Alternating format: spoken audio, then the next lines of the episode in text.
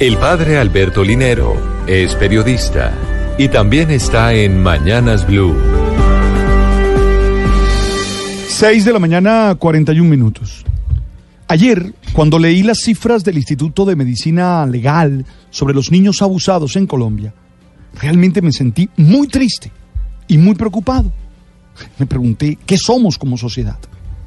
Honestamente, las cifras son la expresión de que somos una sociedad enferma, una sociedad que necesita enfrentar este problema y, claro, sanarse. Mira, las cifras son estas.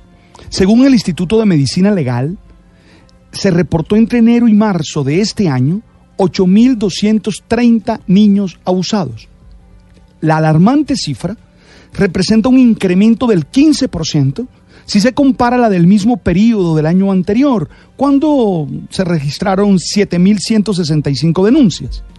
Oye esto, de los, 80, de los 8.230 casos, 7.086 corresponden a niñas y adolescentes.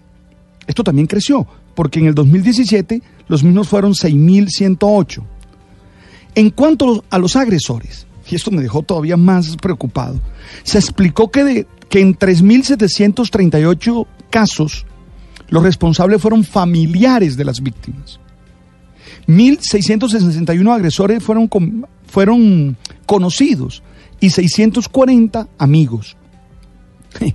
No podemos dejar que estas escalofriantes cifras pasen de largo. Tenemos que cuestionarnos sobre qué nos está pasando y qué podemos hacer. La verdad, insisto, es un tema que tenemos que enfrentar como sociedad y, entender realmente qué, qué lleva a que esto suceda en esas proporciones. Me impresiona mucho que los niños no estén seguros ni en su familia. Y sin alarmismos, todos tenemos que estar muy atentos, porque las víctimas pueden estar más cerca de lo que nosotros nos imaginamos. Sí, por eso hay que tener claro los indicadores de abuso sexual y las conductas de las víctimas. Te recuerdo algunas. Temor al contacto o a los, a los acercamientos. Temor exagerado a un adulto. Conducta agresiva, destructiva o excesivamente sumisa. Depresión. Intentos de autoagresión problemas alimenticios, ya sea que sea muy glotón o pérdida de peso, bajas calificaciones escolares, entre otras. Oye, definitivamente hay que ponerle atención a los niños cuando manifiestan situaciones extrañas con los adultos. Y claro, enseñarles que nadie, conocidos o desconocidos, puede tocar su cuerpo ni hacer caricias que lo incomoden.